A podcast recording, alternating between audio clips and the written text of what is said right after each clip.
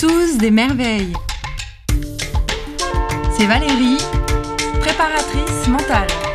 Viens découvrir des expériences de vie captivantes, inspirantes.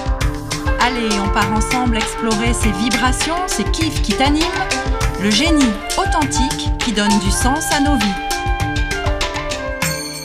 C'est ton podcast qui révèle les talents. Bonjour Daniel. Bonjour Valérie. Daniel, on vient de, faire un vol. C'était vraiment sympa, je te remercie. Ben, je t'en prie. Hein. Bon, c'était un vol un peu spécial aujourd'hui parce qu'il y avait beaucoup de vent. Oui. Quand même des rafales à 50 km/h, donc euh, T'étais pas trop rassuré au départ. Pas trop. voilà, mais bon, ça s'est très bien passé. T'as oui. pas, pas, appelé ta maman, ni ta petite sœur, ni ton copain, ni rien. Ça a été. Il n'y a pas de souci. ça s'est bien passé. Et puis aussi, euh, j'avais confiance en toi, Daniel. C'est important quand on, quand on se laisse euh, emmener comme ça dans les airs. Il faut quand même connaître un petit peu la personne. Et moi, j'avais confiance en toi parce que je connaissais bien ta fille, Lorraine. On était au, au lycée et surtout au collège ensemble. Et ça m'a fait très plaisir de te revoir. Donc on s'est revus à Elle et Volcan Servolix, qui s'est déroulé hier soir ici. Et c'est là que j'ai appris que tu étais le président de l'aéroclub. Et oui, j'ai fait le doigt à un moment où il fallait pas. et donc, euh, ça fait combien de temps que tu es président? Eh ça, va faire, euh, ça fera 12 ans l'année prochaine, en 2022. Et alors, un président euh, d'un aéroclub, qu'est-ce qu'il fait? Et puis on n'a pas précisé euh, un vol euh, dans, quel, quel, engin est-ce qu'on avait fait aujourd'hui. C'était pas un Mirage. Hein ah non, c'était pas un Mirage. c'était un planeur et c'était sur, euh, sur, un planeur qu'on appelle Alliance. C'est un planeur français, un planeur école qui est très confortable. Donc voilà. Très confortable avec un parachute. Alors le parachute et au niveau du club, il est obligatoire. Il est plus obligatoire au niveau de la réglementation française, mhm. mais au niveau du club, on, le maintient parce qu'on se dit que ça fait quand même euh, un secours en plus. Euh, bon, il faut savoir qu'en avion, c'est pas c'est pas obligatoire, que bon, donc euh, libre à chacun. Mais au niveau du club, on a décidé que le parachute était toujours obligatoire. Et donc ça, ça arrive de temps en temps. c'est déjà arrivé à Issoire? Euh, ma connaissance, jamais. Non, il y en a une seule personne du club à qui c'est arrivé. Mhm. C'est pas un qui faisait son service militaire il y a une quarantaine d'années à Bordeaux où il, a, il y a eu une collision en vol et, il a eu l'occasion d'utiliser son parachute. Mais sur Histoire, c'est jamais arrivé encore touche du bois, hein, ou alors que, bon, après que je sois plus président, ça sera mieux.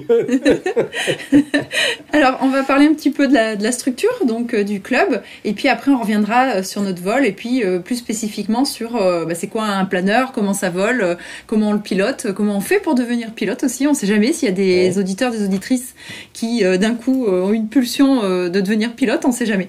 Alors Daniel, est-ce que tu peux nous décrire un petit peu là où on se situe aujourd'hui, la structure, le club, combien il y a de planeurs, euh, combien... Euh, Alors le club, eh ben, le club a été fondé en 1945 par euh, Pierre Herbeau. C'est pour ça que l'aéroclub s'appelle comme ça, parce que cette personne est malheureusement décédée dans un accident d'avion, parce qu'il était pilote d'essai chez Vasmer. Et bon, ils ont eu un problème et il est, il est décédé il y a une quarantaine d'années maintenant, un peu plus. voilà, donc le club, on a 300 licenciés. On a 80 personnes qui volent régulièrement, sachant qu'on vole tous les jours, toute l'année, sauf quand il tombe des cordes ou de la neige, mais sinon on vole des vols des fois plus ou moins courts, plus ou moins hauts, mais on, vole toute l'année. Et le club, on a en total, on a donc 13, 13 planeurs et deux avions. Ah oui, quand même, 13 planeurs et deux avions donc pour, euh, pour remorquer le, le planeur. pour remorquer les planeurs. Mmh. Donc parmi ceux qui volent pas régulièrement, euh, c'est plutôt des gens qui font du planeur vraiment en loisir. Après, je suppose qu'il y a un brevet aussi à, passer. Alors, dans ceux qui volent pas régulièrement, c'est plus on reçoit des étrangers, parce qu'on a des Belges, des, ah Allemands, des Suisses qui viennent, et automatiquement on leur fait une licence. On a aussi des gens qui viennent d'autres clubs de, France, parce qu'on a une particularité, donc on peut voler l'hiver et on peut faire du vol d'onde ce phénomène a été mis en avant à Issoire dans les années 50-60. Alors maintenant, il s'en fait beaucoup dans les Alpes et autres, mais il y, a, des champs de clubs qui préfèrent venir ici parce que c'est moins accidentogène que dans les Alpes. Les Alpes, c'est avec les grandes montagnes et tout, bon, il faut déjà une, grande connaissance d'aérologie et tout, c'est moins facile. Donc, euh, et puis des fois au niveau des placements, ce qui fait qu'on a des, des, personnes d'autres clubs qui viennent et c'est ce qui augmente. Et puis on a aussi euh, les jeunes, donc euh, on a une quarantaine de jeunes tous les ans font le brevet d'initiation aéronautique et auxquels, ben, bien sûr, on fait, une licence pour qu'ils puissent découvrir les vols. Alors, on le fait les deux parce qu'on est affilié aux deux fédérations, à la fédération de vol en planeur et à la fédération aéronautique, donc la, la, fédération avion, je dirais. Voilà. Ah oui, d'accord. Donc il y a les, deux, les deux fédérations. Et oui, parce qu'il faut, euh, pour que le planeur puisse être en l'air, il faut donc euh, qu'il y ait un, pilote qui conduise l'avion et que le pilote de planeur, c'est pas la même chose. C'est pas la même chose. Mais en fait, c'est, c'est pas tellement pour ça. C'est qu'ici, sur Histoire, on, on, peut très bien avoir une activité des gens qui volent qu'en avion uniquement, qui font mm. pas de planeur. Ah, c'est pour ça. C'est pour ça aussi. Alors on n'en a pas beaucoup parce qu'on n'a pas d'avion bien équipés pour faire des grandes, des grandes balades d'avion. Mais euh, il y a certains de nos membres, quand il y a des amis qui viennent, ils vont leur faire faire un tour du Puy-de-Dôme ou du Sancy, ou des choses comme ça. Donc ils prennent l'avion qu'il y a ici. Voilà, donc c'est pour ça aussi qu'on est, qu'on est à la FFA. Donc on peut dire que c'est l'activité principale à Issoire? Alors l'activité principale, c'est le planeur. Hein. On est à 90%, c'est une activité planeur. Hein. On fait à peu près euh, autour de 3000 heures de vol planeur pour 300 euh, heures de, de vol avion. Ah oui, donc c'est vraiment euh, l'activité phare. Et on est quand même euh, le troisième club Auvergne-Rhône-Alpes. Devant nous, il y a Chambéry et Grenoble. Et on est devant Lyon. Alors des fois on se tire la bourre avec Lyon, des fois on est quatrième, ils sont troisième. enfin pour l'instant on est le troisième club euh, Auvergne. On peut dire que c'est un spot. C'est un spot. on peut le dire, on a le droit. Euh, alors, comment il fonctionne euh, ce, club, l'entretien des planeurs? Est-ce que tu peux nous en parler un petit peu euh? Alors oui, bien sûr. Disons que le, club, ce qu'il y, a de bien dans le vol à voile, c'est qu'il y a vraiment une vie associative. Parce que pour sortir les planeurs des hangars, il faut qu'on soit plusieurs pour les rentrer aussi. Après, il faut qu'on fasse l'entretien. Donc, ce qui fait que les, les gens eh ben, se, côtoient, alors que souvent, euh, dans les, dans les clubs, par exemple, l'avion, on réserve l'avion pour 15 heures. En 15 heures, on vient, on prend la clé d'avion, on vole, on revient à 16 heures, on pose la clé et on voit personne. Euh, en parapente, c'est un peu la même chose. Des mm. fois, quand on vient, on, voit les gens voler comme ça, mais la vie associative est moins, moins développée. Elle existe, mais elle est moins développée. Alors que nous, elle est indispensable. Et, du coup, c'est ce qui crée des, liens et qui crée une ambiance. C'est ce que voilà, c'est ce qu'il y a de bien aussi dans, le vol à voile. Finalement, on peut comparer euh, le vol en, vol à voile comme une équipe de rugby parce que chacun a besoin de l'autre et, et euh, tout seul, on ne peut pas bah, voler. Bah, au sol, c'est un travail d'équipe. Et en l'air, c'est de l'individuel. On, est tout seul, on est au milieu des éléments, on est bien. Mais au sol, obligatoirement, c'est un travail d'équipe on pourrait inventer un mot, dire que c'est bi euh, quelque chose. Peut-être. Collectif individuel. Oui, oui. Bico-Inde, je sais pas. on va inventer un mot. Voilà, il y, a, quand même pas mal de disciplines qui sont un peu comme ça, où on est obligé d'avoir euh, quand même une vie associative, un peu, enfin, des équipes pour pouvoir pratiquer, parce que sinon. Mm. Et donc, il faut savoir jouer au Mikado aussi, tu m'as dit, dans les hangars. Voilà, oui, parce que pour rentrer l'ensemble des planeurs dans les hangars, ça se joue à, à 5-10 cm près, et c'est vrai que bon, il faut, il faut savoir où se positionner, comment, et puis avoir, et avoir du monde surtout pour le mm. faire. Ce que je voulais dire, c'est que dans une équipe, ça peut parfois ne pas trop se voir quand il n'y a pas de collaboration ou quand peut-être dans le staff on s'entend pas bien, alors que là, dans le planeur, c'est quelque chose qui est quasiment. Euh, ça, ça, doit être plus fluide. Oui, mais en fait, aussi, ce qui se passe, c'est propre aussi à l'aéronautique. Quelqu'un qui vient pour faire du planeur ou de l'avion, il, il, a déjà une, une forte motivation. Mm. C'est-à-dire que par rapport à d'autres disciplines, euh, c'est pas parce qu'il a vu de la lumière qu'il est rentré. Dans d'autres disciplines, je veux voir que si ça me plaît ou pas. Là, déjà, euh, dire bon, je vais aller voler, alors tant au niveau des fois des parents que, que, que des personnes, hein, c'est, c'est de dire bon, ben, ça demande déjà une implication plus forte que, je sais pas, que d'aller faire du judo. Je, bon, je vais faire du judo euh, ou du taekwondo.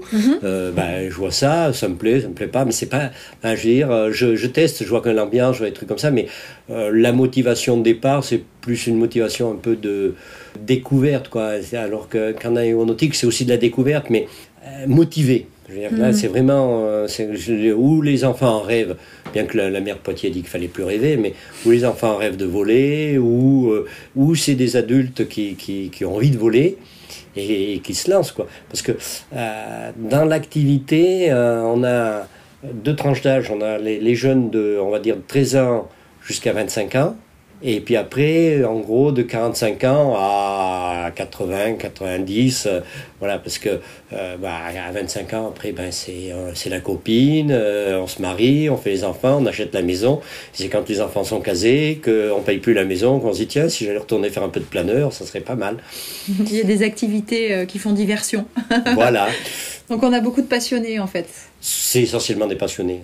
C'est pour ça aussi qu'il y a, une, y a une, bonne, une, bonne, cohésion, parce que si on n'est pas passionné, euh, bah non, c'est pas. Hmm. C'est pas euh, comparé, par exemple, je sais pas, à une salle de remise en forme où le, ce qui, c'est pas la passion, c'est le, bien-être qui va, qui va dire, ben, il faut que j'aille faire une, remise en forme pour être bien dans mon, dans, dans ma peau et tout. C'est un peu la différence qu'il y hmm. aura, quoi. Tandis que là, c'est vraiment, c'est vraiment une passion, parce que voilà, de voler, de, enfin ça a toujours fait rêver, mais euh, le rêve est une passion, je dirais. Rêver de faire de, la muscule ou autre, c'est on, le fait, comme je dis, c'est une question un peu de, de bien-être, de se sentir bien dans sa peau, de vouloir paraître, secondaire, secondaire euh, voilà. Alors que là, c'est euh, tout simplement se transformer en homme volant. Tout à fait. Ou, en femme se rapprocher de l'oiseau, planer, de, de, le silence aérien, de voilà. Et justement, toi, Daniel, qu'est-ce que tu aimes en l'air, en vol? Ah ben en vol, ce que j'aime, c'est que ça me vide la tête. C'est-à-dire que si on continue à comparer, quand je fais un footing, ben je dis oh, faut que je téléphone à Valérie, il euh, faut que je pense à payer ça. J'arrive à la maison, j'en ai oublié les trois quarts. Tandis que là, quand on vole en planeur, je pense bien, ben, on est toujours en train de calculer en disant si j'allais sous ce nuage, ça sera peut-être meilleur. Et puis après, pour aller au Sensi, je vais voler par là. Je suis à telle distance du terrain. Donc, c'est toujours, on a toujours une, euh, une réflexion qui, qui me permet de se dégager des petits soucis quotidiens, de dire oh, oh là là, j'ai des ennuis avec ma femme, je verrai ça plus tard. Non, là, pas d'inquiétude, pas de doute, euh, pas de regret, euh, juste se concentrer sur ce qu'on a à faire. Sur ce qu'on a à faire, mm. voilà, tout à fait. Alors des fois, on est c'est comme beaucoup de disciplines, plus qu'on est peu à la limite de ce qu'on peut faire, c'est là qu'on peut avoir des inquiétudes en disant là, ça va rentrer ou ça va pas rentrer, tu vois. C'est voilà, là l'inquiétude elle est là, mais c'est une inquiétude, euh, j'irais positive. Et euh, le brevet, alors, je te pose quelques questions sur la formation, et puis ensuite, euh, on repartira plus sur l'activité.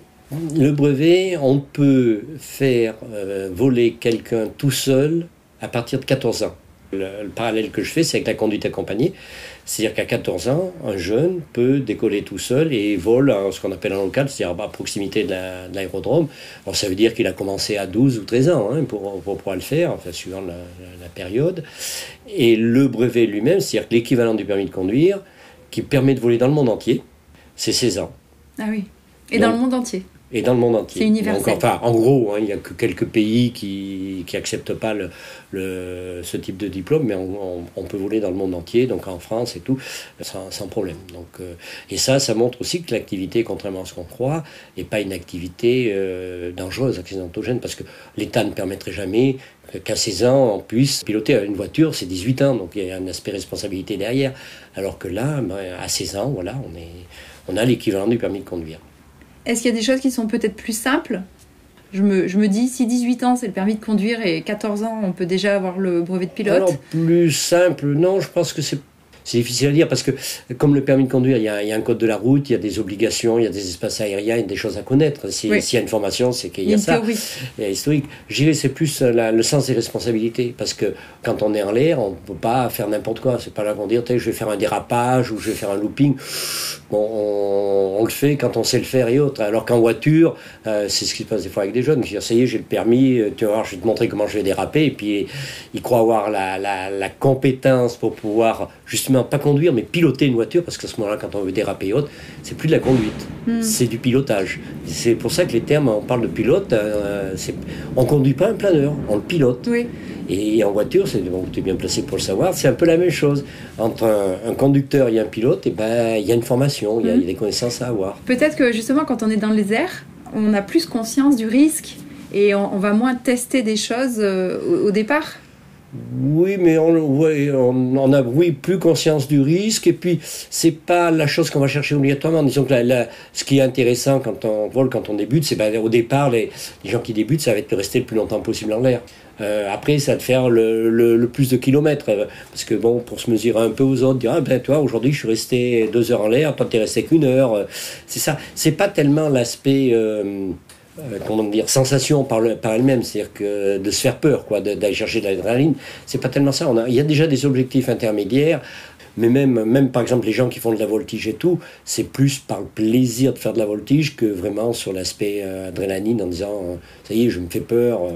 c'est différent. C'est pas la même du tout la même approche. Finalement, ça se compare pas.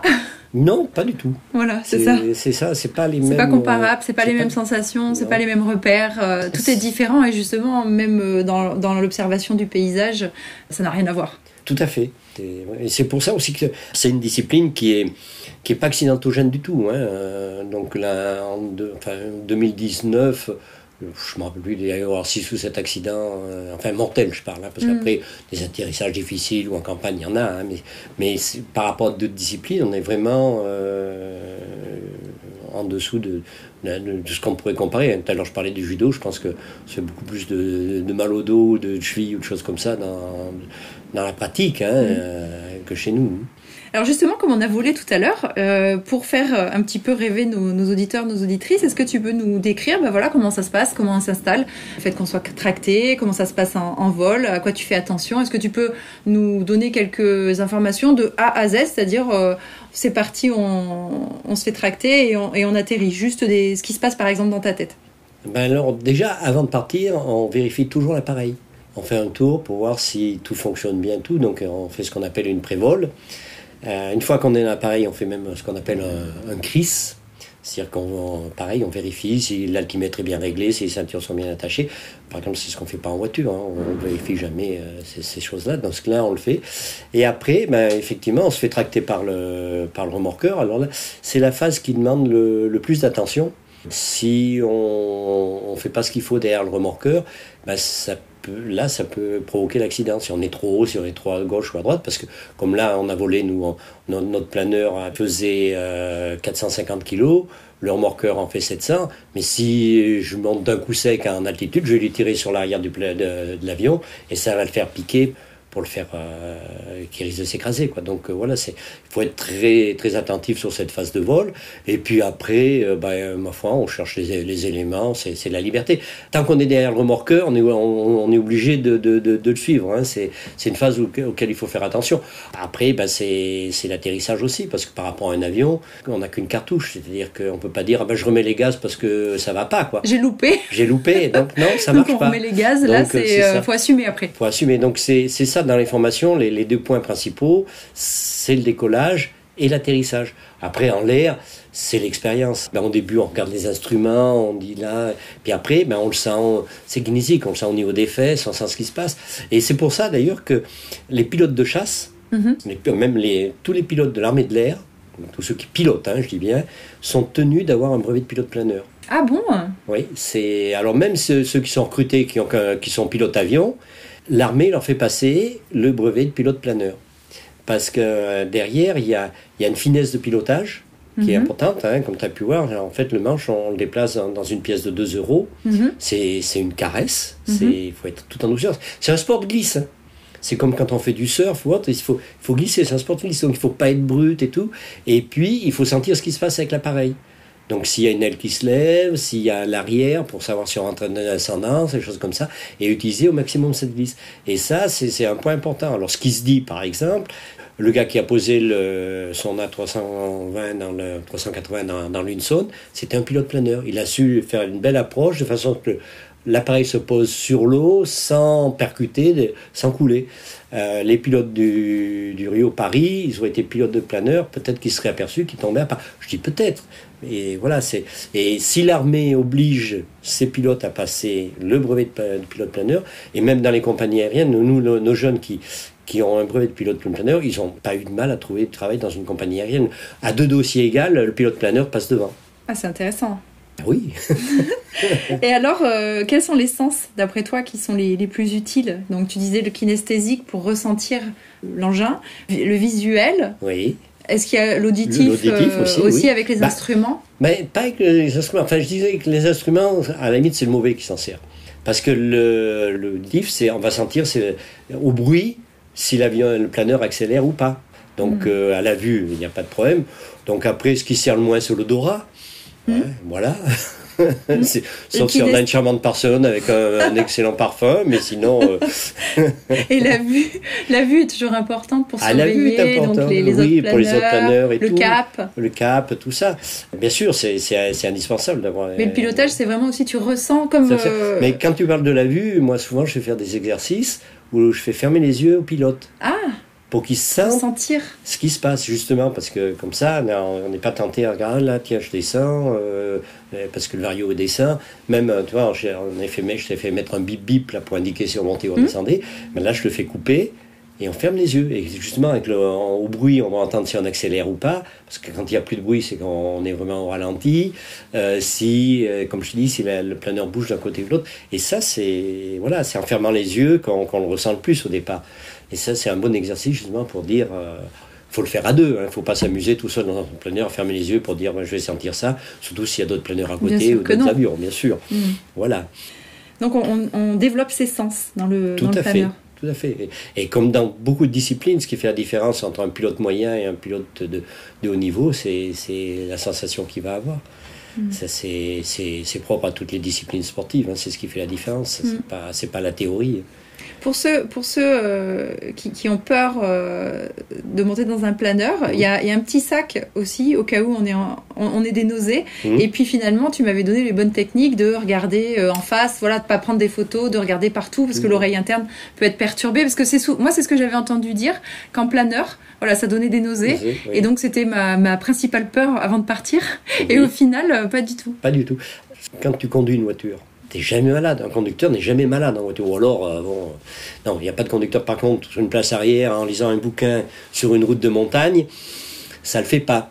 Mais là, c'est la même chose. C'est-à-dire, quand tu es passager et que tu subis, si tu regardes, oh, il y a des piscines, il y a ci, il y a ça, euh, et on regarde pas la route, effectivement, ça peut rendre malade. Moi, ce que je conseille aux gens, c'est de regarder devant, surtout pendant les 5-10 premières minutes, de bien regarder devant à l'horizon comme s'il pilotait. Le temps qu'effectivement l'oreille interne s'habitue à, ce qu'on fait. Alors après, euh, euh, bon, il y a d'autres facteurs. Il y a des, pe- des personnes qui sont très sensibles, qui, Mm. qui ont vite le mal de mer, par exemple. Moi, ils peuvent avoir- c'est pas parce qu'on suit mes conseils qu'automatiquement on l'est pas. hein. oui, puis la peur clair. peut aussi Ben, la accentuer, peur, mais au oui. bout d'un moment, on s'habitue. On s'habitue. Alors, peur. quand on parle de peur, moi, pareil, la, la- la peur de comparaison quoi que je fais, la peur de quoi? Parce que souvent, la, la réflexion des personnes, c'est de dire Oui, mais moi, planeur, il n'y a pas de moteur. Ben, je dis justement, C'est un avantage parce qu'un moteur, par définition, ça tombe en panne. Quand on est en panne de moteur en avion, on n'est pas bien du tout. Alors qu'en planeur, on n'a pas de moteur, donc bon, il n'y a, pas de souci, puisque par définition, il n'y en a pas. Donc on ne se pose pas la question. Et oui, et oui. On, Et c'est on tout sait bête, déjà mais comment s'en sortir. Voilà. Justement, il y a la gestion des émotions aussi. euh, Il y a des moments où euh, il faut garder euh, son calme, son sang-froid, on va dire. euh, si jamais ça nous monte d'un coup, ça nous descend d'un coup, ça, ça s'apprend euh, aussi en Oui, en ça c'est pilotant. c'est bah, c'est- une question d'habitude, ça un peu, parce qu'après c'est à la fois, alors il y, a- il y a des phases un peu justement, par exemple quand on fait de l'onde, ça bouge des fois beaucoup, donc il faut avoir confiance en pilote remorqueur, il faut avoir confiance à sa machine, mais ça c'est une question de, une fois qu'on y est habitué, c'est pas une difficulté là, il n'y a pas de, bon, il y a des moments où on se dit, ouh, là ça bouge quand même, mais Bon, c'est pas, c'est comme en bateau, quand on est en mer, qu'il y, a- qu'il y a des grosses vagues, on va dire, ben, là, ça secoue un peu. C'est une activité où, quand on le sent pas, il faut pas la faire. C'est-à-dire qu'il y, a- il y a des gens chez nous qui, qui, justement, vont pas dans l'onde parce que ça bouge et puis ils sont pas rassurés. Donc là, ils, ils font un autre type de vol, quoi. Justement, comme, comme il y a ce- cet aspect-là, il y, a, il y a toujours une réserve. C'est rare que les personnes aillent au-delà de leurs possibilités. Pas souvent. Hmm. Et alors cette onde, Daniel, mais qu'est-ce Mhm. que c'est? Ça m'intrigue. C'est magique. Alors cette onde, sur Issoire, enfin en Auvergne, c'est quand il y a du vent d'ouest, ça vient contre la, chaîne des, des puits, et derrière, ça fait des grandes vagues. Et en fait, on surfe sur ces vagues comme le surf de mer. D'ailleurs, l'air, c'est comme l'eau, c'est un fluide. La différence, c'est qu'on ne la voit pas. Donc on est obligé de la sentir. Mais on surfe pareil, et ça permet de... Ici, le record à Issoire d'altitude, on est monté jusqu'à 10 800 mètres. Régulièrement, en hiver, on monte à 3 à 4 000, parce qu'au-dessus de 4 000 mètres, c'est pas autorisé, il faut des autorisations spéciales, c'est un peu lourd à mettre en place. Mais on monte facilement en hiver à 3 000 mètres, hein, 3 4 000 mètres. C'est pas... Alors oui, il fait pas bien chaud en hiver, mais ça, se fait. Voilà, on est au-dessus des nuages, euh, du soleil et tout, c'est, c'est chouette. Alors des fois même, euh, ben, on entend la radio, il faudrait penser à descendre parce qu'ici il fait nuit. Ah, alors que nous, on est en plein soleil au-dessus des nuages. Et effectivement, quand on passe sous les nuages, ben, ça, ça, coupe la lumière. Et puis, eh ben, oui, c'est sombre. Hmm. Donc, tu es en train de nous dire qu'on vit sous un immense océan invisible avec des vagues. Tout à fait. Dans lequel on peut respirer. Oui. Hmm. C'est beau. Ah, c'est. Ben, je l'ai dit, c'est magique. Mm. C'est beau, c'est le paysage, c'est le soleil. c'est Et puis là, beau, tu vois, quand, même on vole le jour, on l'a vu un peu, mais hein, quand on est. Il n'y a pas un vol qui est identique. En automne, là, c'est les couleurs qu'on va voir, là, avec le, soleil rasant, jaune, avec les, les, champs marrons, encore un peu de vert. C'est voilà, c'est à voir aussi, c'est magique, ça, c'est mm. beau. Au printemps, le, changement de couleur, la, verdure des prés. Euh, ça aussi, c'est une chose qui est bien en vol en planeur, c'est qu'il n'y a pas un vol qui est identique. Ça doit être addictif aussi. C'est oui, ben justement, c'est voilà. Et euh, toi, peut-être que tu as eu des, vols où tu as pu être euh, surfé sur cette onde qui t'ont marqué. Est-ce que tu as des vols très marquants euh?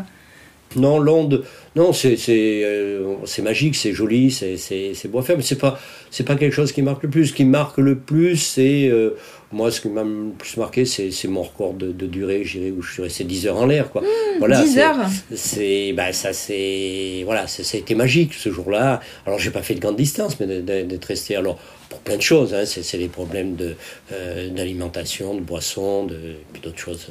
D'être resté 10 heures en l'air, c'est euh, sans moteur et tout, c'est super. Quoi. Mmh. Et après, bah, c'est les, les, kilomètres. Hein. Mon record, je m'en rappelle plus, un peu plus de 600 kilomètres. Donc, quand tu parles de plus beaux souvenirs, je crois que pour tout le monde, c'est son lâcher. C'est la première fois qu'on part ah. tout seul dans un planeur. Parce qu'en avant, on est avec l'instructeur et tout, ça, même si on il laisse piloter du début à la fin pour bien habituer, première fois qu'on part tout seul, euh, il y a quand même un petit pincement. Là, c'est voilà, si, ça, c'est un souvenir. Je ne mm. connais pas de gens qui se rappellent pas de leur premier vol. Et euh, tu te prends vraiment pour un homme oiseau maintenant Un homme oiseau, non, non, non, non, pas du tout. Non, mais c'est, j'ai dit, c'est le calme, la sérénité. Qui ah, le calme, la sérénité, oui. Alors j'ai dit ça parce que je sais que tu as fait aussi du parapente. Alors Daniel, comment tu en es venu à faire du vol à voile, à faire du planeur? Ben, en fait, euh, je dirais, c'est un peu, j'avais un un, collègue qui, qui, faisait du planeur et puis il savait que je faisais du parapente et, et j'habitais donc euh, juste à proximité du, du, terrain. Il me dit mais écoute, faut venir, viens essayer tout ça. Donc moi le parapente au départ ça m'allait bien parce que c'était la liberté en disant entre midi et deux je vais aller voler, je vole, ainsi de suite quoi. Donc ben, pour lui faire plaisir, je dis allez je vais venir faire un vol et ben, cette fois-là on a fait un vol magique. Effectivement, il m'a emmené dans de l'onde. Euh, ben, j'ai vu ce que c'était et puis je suis aperçu que ben, même quand il y a beaucoup de vent, comme aujourd'hui on a volé, il y avait un peu plus de 50 km/h de vent, on a volé avec le parapente, on n'aurait pas pu voler. Donc, et, le planeur, c'est ce qui m'a attiré après, c'est que ben, on peut voler toute l'année, tous les jours. Avec le parapente, c'est beaucoup plus aléatoire. Et puis même des fois, ce qui amène un peu l'accident, parce que on est au sommet, on dit ah ça y est, le vent il a baissé, ben là je peux y aller. Alors que bon, euh, le coup de vent qui va amener, c'est la fois qu'il faut pas décoller, quoi. C'est mm. c'est un peu ça. Et, et c'est ce qui m'a amené, ce qui m'a amené au planeur. Enfin, il y a longtemps, enfin tout jeune, je voulais, ben, je faisais partie des gens qui avaient envie de voler. Ah c'était le vol avion, c'était et bon à l'époque, euh, j'avais choisi la moto plutôt que l'avion, plus pour des raisons de, de, commodité que de motivation. Je préférais, mais comment on ne peut pas m'offrir les deux, donc euh, j'ai pris la moto. Mais attends, Daniel, je me souviens quand j'étais au collège avec Lorraine, euh, tu étais plutôt dans l'eau? Tu as suivi euh, toute l'évolution de Darwin? Tu as commencé par l'eau, tu es sorti, ben, en kayak? C'est un fluide aussi. Hein. D'ailleurs, il y a beaucoup de, quand je parle de, de kinésique et tout, il y a beaucoup de choses qui se ressemblent hein, au niveau de l'embarcation, euh, qui penche d'un côté, en avant, en arrière. Euh, on le sent pareil. Les, les, les mouvements d'eau, les mouvements d'air, c'est un fluide, c'est exactement la même chose. Voilà, donc après, moi, pour moi, je veux dire que j'ai fait plein d'activités de pleine nature. Hein. ça, ça va de l'équitation, randonnée en montagne, l'escalade, j'ai touché à tout. Donc euh, effectivement, euh, je dirais que bah, je me suis fait énormément plaisir en, bateau, mais j'en ai fait quand même après.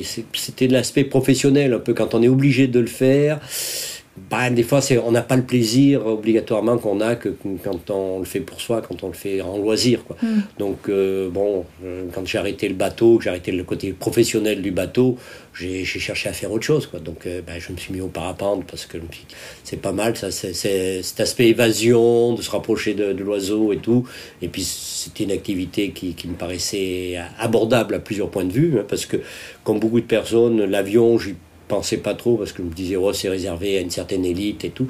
Alors qu'en fait, si on revient là-dessus, euh, c'est pas plus cher qu'une autre activité. Mhm. Euh, un jeune qui va passer son brevet, on va aller ici, on lui demande 1200 euros pour le passer. Donc, euh, euh, et en gros, il va mettre un- une, une année, un an, un an et demi à, à- à l'obtenir. Si on le rapporte à ça, il y a, euh, je reparlais du judo, des fois c'est beaucoup plus cher hein, quand Et on oui. paye un professionnel ou de l'équitation ou des choses comme ça. Ou même, bon, je faisais pas mal de VTT aussi, mais je vois un VTT. De 3 heures de change à 4000 euros le VTT, euh, ça y est, les, les 1500 euros, ils sont passés. Mhm. Donc euh, voilà, c'est- un peu ce qui nous manque en aviation, mais surtout en vol à voile. Enfin, surtout, l'avion, c'est vrai que c'est c'est quand même plus cher, mais le vol à voile, c'est une activité qui est très abordable. Mm, est accessible à tous. Et oui, et ça. assez jeune, en plus. euh, et assez jeune et tout. Et ça, on a, on n'a pas encore réussi à, à faire passer cette image-là, un peu, je dirais. euh, C'est un peu comme il y a 40 ou 50 ans de ça, quand on parlait du tennis. Le tennis, c'était réservé à une, une- élite, quoi. C'est pas Mm. n'importe qui. Il fallait être le, le bourgeois du coin pour les jouer au tennis, quoi. Mm. Ou le golf. C'est pareil, hein. Le golf, c'est réservé en Asie, c'est réservé alors que ça- c'est. c'est- Bon. Oui, c'est accessible, C'est 1200 accessible. euros donc pour, pour passer un brevet de pilote. Et après, euh, si on souhaite euh, pratiquer euh, la licence, etc. Ah bah, oui, mais tout, là, tout est compris. hein. Quand je dis 1200 Mm. euros, il y a plus, on ne demande plus rien aux parents. suivantes. Alors, les années suivantes, suivant qu'on vole, moi, une saison de vol à voile, ça me revient à 2000 euros à peu près en faisant plus de 100 heures de vol. Mm. Tout compris. hein. Voilà, on- en gros, c'est pas ce qui, ce qui coûte cher, c'est les remorqués, quoi. Mm. Donc, euh, quand on commence à être bon, les remorqués, on les, on monte pas très haut, on se largue tout de suite. Au début, on se, on se fait remorquer un peu plus haut parce que on n'est pas sûr de rester en l'air. Voilà, c'est au début, ça coûte un peu plus cher que quand on sait bien voler. Et oui, Non, mais c'est pas. Puis c'est une activité qu'on peut quand même facile mesure à dire bon là ce mois-ci, ben je vais pas voler ou là les conditions sont bonnes, je vais aller voler, je vais pas. Voilà, c'est un peu c'est c'est plus à la demande. On est on n'est pas tenu. euh, Et, et pour euh, nos auditeurs, nos auditrices qui nous écoutent, quelles sont d'après toi les, les forces qu'on développe en, en apprenant à, à piloter un, un planeur? La rigueur, oui, il faut être rigoureux, hein, il faut savoir ce qu'on fait. On peut pas, c'est propre à l'activité aéronautique, quoi. on peut pas se permettre de Laisser un doute. euh, d'avoir un doute, quoi. Donc Mm. voilà, c'est la rigueur, c'est euh, au niveau des jeunes, c'est bien, ça ça, ça, ça construit, c'est- ça les met bien dans les rails. Quoi. Ça crée une méthode, ça crée une euh, méthode, un modèle. euh, voilà, c'est ça. Beaucoup de parents nous, nous le disent. En fait, Ah oui. oui, oui, qu'en fin de compte, ils sont beaucoup plus. Et puis ils prennent leurs responsabilités. Prendre des responsabilités, Oui. prendre des choses Donc la ça, rigueur, on, on va mettre la responsabilité euh, dedans. La Oui. motivation, tu l'as dit tout à l'heure. La motivation aussi, mais automatiquement. là. Quand on vient, c'est qu'on est motivé pour, pour, pour découvrir l'aviation. Mm. Ça, ça, on vient pas parce euh, parce qu'on a vu de la lumière. Donc ça, c'est vrai que euh, pas l'activité qui l'amène. La- L'activité, justement, elle, elle amène la rigueur parce que si on n'est pas rigoureux, bah, ça marche pas. Et une troisième, euh, une troisième force peut-être qu'on a ou qu'on développe? J'ai vu que c'était Bah, très fin hein, pour piloter. Est-ce que c'est euh, oui, cette mais douceur c'est- cette douceur, c'est enfin, c'est la finesse de pilotage, c'est de ressentir les éléments. Mais ça s'acquiert, mais c'est comme, je dirais, comme beaucoup de disciplines. Tu prends du, tu prends du ski, ou des choses comme ça, c'est c'est l'expérience qui te l'amènera. C'est justement, il faut être à l'écoute de ce qui se passe. quoi. L'aspect kinésique de la chose. C'est quelqu'un qui, qui, qui vole qu'aux instruments, il fera jamais de beaux vols. Hmm. Enfin, de beaux vols. Il fait des beaux vols, mais il fera des, des, des vols plus courts ou moins importants que quelqu'un qui, qui, qui commence à avoir des sensations. Mais ça, c'est propre à toutes les activités de pleine nature. haute, Mm. je veux dire. On est plus dans les sensations Oui. que dans le contrôle en fait. euh, Oui, tout à fait. Après, le, le contrôle, c'est. La, la- enfin, bien sûr, comme toute activité, il faut maîtriser l'engin. hein. Mm. Si tu fais de la planche à voile ou du, du surf, bah, il faut savoir le maîtriser. Ben, là, Mm. c'est la même chose. Il faut savoir maîtriser son plein. Sachant que on est, on est dans les trois axes. Là, hein. On n'est pas que. Voilà, il y a en haut, à gauche, à droite. euh, voilà, c'est. Quand on a les deux pieds sur terre, et ben c'est. Il y en a deux en moins. Voilà. D'accord. Et euh, quel futur est-ce que tu souhaites pour euh, le club et puis pour euh, cette discipline? Ah ben pour le club, c'est qu'il continue à y avoir une excellente ambiance, hein, c'est ça. Bien sûr, à ce qui se développe aussi, mais qui se développe en, ayant une, bonne ambiance. Hein, et de voir beaucoup de jeunes, moi je crois que c'est important ça. Je crois qu'au niveau des jeunes, on a actuellement, justement, quand on dit qu'il faut les empêcher de rêver, moi ce que je voudrais, c'est les amener un peu au, les amener au rêve, hein, voir Mm. qu'ils sont capables de faire des choses. C'est ça. Donc le club, moi je oui, qu'il souhaite continuer à se développer, que le, le vol à voile se développe et qu'il soit, je dirais, un peu plus pris en, en considération parce que c'est une activité qui est qui est méconnu, comme je le disais tout à l'heure, ou même au niveau des élus, ou des choses comme ça. C'est une image de marque encore qui est qui, correspond pas à la réalité, quoi, mm. et qui mérite à, être connu. Bon, c'est ça, mais on y arrive euh, tout doucement. Ça progresse. Ça, progresse, oui, oui, oui, On a plus de jeunes. Alors, ce que je souhaiterais, c'est qu'on ait beaucoup plus de, de, femmes aussi, de, de oui. Ça, c'est Elles sont mal représentées. On en a, mais moi, j'aimerais qu'il y en ait plus. C'est vrai que ça amène toujours un, petit plus, euh, des changements, des idées. C'est bien. Et puis c'est pareil au niveau des. C'est l'aérologie, c'est bah, c'est plus un truc d'homme, quoi. Ça, on a encore du mal à s'en sortir de ça. Hmm. Je dirais, mais c'est pas propre à ça. Mais, euh, Alors que pas du tout, les femmes. Mais pas du tout, du tout, au contraire. Venez voler. Voilà. Il n'y a pas assez de femmes volantes. Le, le souci qu'on a souvent avec les les, les, les, femmes, surtout, j'irai un peu dans, la, deuxième partie, c'est cet aspect que, justement, comme c'est associatif et tout, si on vient voler, c'est une demi-journée. C'est qu'on donne rendez-vous à 13h30 et puis c'est on termine à 18, 19h, voire 20h, ça dépend un peu. En été, on termine des fois à 21h, 22h. Hein. Moi, je dis, quand j'ai fait mes 10 h je suis posé à, à 20h. Temps de ranger le planeur, de faire les papiers, était 22h. Donc je pense que la maman, quand elle arrive à 22h à la maison, on dit euh, Bon, le repas, euh, je caricature volontairement, mmh. mais euh, bon, c'est voilà, c'est un peu.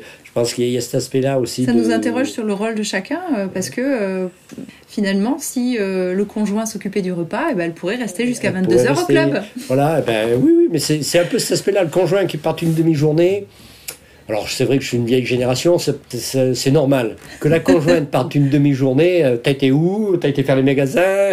Alors, je caricature volontairement, je suis pas. Tu me connais, hein, oui, je suis pas très. Mais euh, il y a peut-être un fond de. Pas de vérité, mais d'histoire un peu. Alors ça, se démocratise de plus en plus. Oui, c'est comme les femmes qui s'orientent plutôt vers les filières littéraires plutôt que scientifiques. Ce sont des stéréotypes euh, bah, qui existent, qui sont réels et, qui peuvent avoir une influence sur le métier qu'on va choisir, sur la filière. Et donc on le retrouve, on le retrouve euh, dans l'aéronautique. Pareil, mm. voilà. Mm. Donc on essaie de combattre C'est bien de le dire, hein. c'est bien de le dire parce que euh, voilà, ça peut aussi amener à, des femmes à, choisir une autre voie et pourquoi pas celle-ci. Hein. Surtout aussi quand, par par exemple avec les scolaires, les, jeunes filles qui font le BIA, on essaye d'en motiver le plus possible parce que c'est un peu la même chose. Les jeunes filles, euh, bon, BIA c'est la troisième, hein, troisième seconde, ça y est, ben, c'est un peu euh, aller faire les magasins avec la copine et tout. Donc cet aspect un peu de, de, venir faire une activité comme ça toute une demi-journée, bon, voilà, c'est c'est un peu cet aspect-là aussi qui est. C'est une, ouverture. C'est une ouverture. Sur d'autres activités, sur une autre façon de, de vivre. De vivre, mm. tout à fait. Et si, euh, Daniel, tu, souhaitais euh, peut-être euh, donner un petit axe d'évolution, de, une vision, comme tu disais tout à l'heure, peut-être une petite citation, comme tu disais tout à l'heure, d'amener les jeunes à rêver, est-ce que tu as, toi, une citation, quelque chose qui te porte justement faire découvrir cette activité aux jeunes moi, c'est difficile, c'est plus avec le contact. Hein. Alors après, comme beaucoup, euh, quand on lit Saint-Exupéry, des choses comme ça, c'est voilà, c'est il y a plusieurs la référence. Voilà, c'est la référence. Les, les, ailes du Petit Prince, euh, tout ça, c'est voilà, euh, c'est ça. Mais je pense que actuellement, c'est un peu différent. Je vois les ailes du, du Petit Prince. Je pense qu'il y a de moins en moins de personnes qui vont lire. Nous, on était une génération où on lisait. Oui. Euh, maintenant, la génération avec les tablettes et tout, c'est, on va plus chercher des renseignements, des choses comme ça, mais je sais pas si l'aspect un peu littéraire de la chose est, et aussi développé qu'il y a une vingtaine d'années. Hmm, après, le, Petit Prince peut être aussi adapté en, film, en vidéo, et là, dans ce cas-là, dans ce cas-là, on voilà. est sauvé. Non, mais, sauvé, non, mais il y a plein de vidéos. Quand on va sur YouTube, on voit plein de, hmm. vols, de choses comme ça. Hmm. Et puis, bon, il y a, c'est vrai, alors, notamment maintenant avec la réalité augmentée, on, fait comme si on volait. Ah oui, tous les simulateurs, je vois ce que tu veux dire. Euh, si on, on, va dans un simulateur, on se dit, bon, bah voilà, je sais ce que c'est que de voler. et, on, et on l'expérimente pas réellement, alors que forcément, il y a des choses qui sont différentes. Tout à fait. Hmm. Donc quand même, on, vous invite à, lire ou relire euh, Le Petit Prince. Le Petit Prince. Merci beaucoup Daniel. Pour terminer, question bonus, aurais-tu quelqu'un à me recommander dans un autre domaine que tu souhaiterais euh, que j'interviewe euh, prochainement? Une autre merveille qui sera là pour partager un morceau de sa vie? Un morceau de sa vie, là tu me poses une question. Parce que j'ai côtoyé, tu comme je dis, j'ai fait beaucoup de disciplines de plein air. Donc j'ai côtoyé des personnes qui, me donnent envie. Je veux dire, j'ai côtoyé des guides de haute montagne qui me donnaient envie d'aller faire l'Everest, qui me donnaient envie de... Parce que c'est des passionnés aussi. Donc effectivement, là, là c'est un peu c'est la même approche.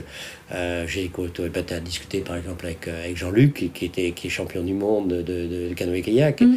et, et, lui aussi de ce, de ce côté-là il, il, amènera des choses je veux dire c'est Jean-Luc Bataille? Allez euh, Jean-Luc Bataille ou Jean-Luc Ponchon voilà et puis mm. Jean-Luc Bataille c'est pas mal parce que là il, il, se reconvertit un peu lui aussi mm. avec les, les, randonnées les choses comme ça tu vois donc il a, il, a, il, a, il a fait pas mal de ski de randonnée des choses comme ça il a une approche il a quitté le kayak pour aller vers, vers autre chose donc je pense que c'est intéressant, très intéressant aussi euh, avec lui de pouvoir en discuter, tout à fait. Ok, et eh bien je te remercie Daniel, à bientôt. À bientôt Valérie. C'était Daniel Game, 72 ans, pilote planeur et président de l'aéroclub d'Issoire-le-Broc. Il surfe dans les airs et vous invite à réaliser vos rêves de voler comme un oiseau.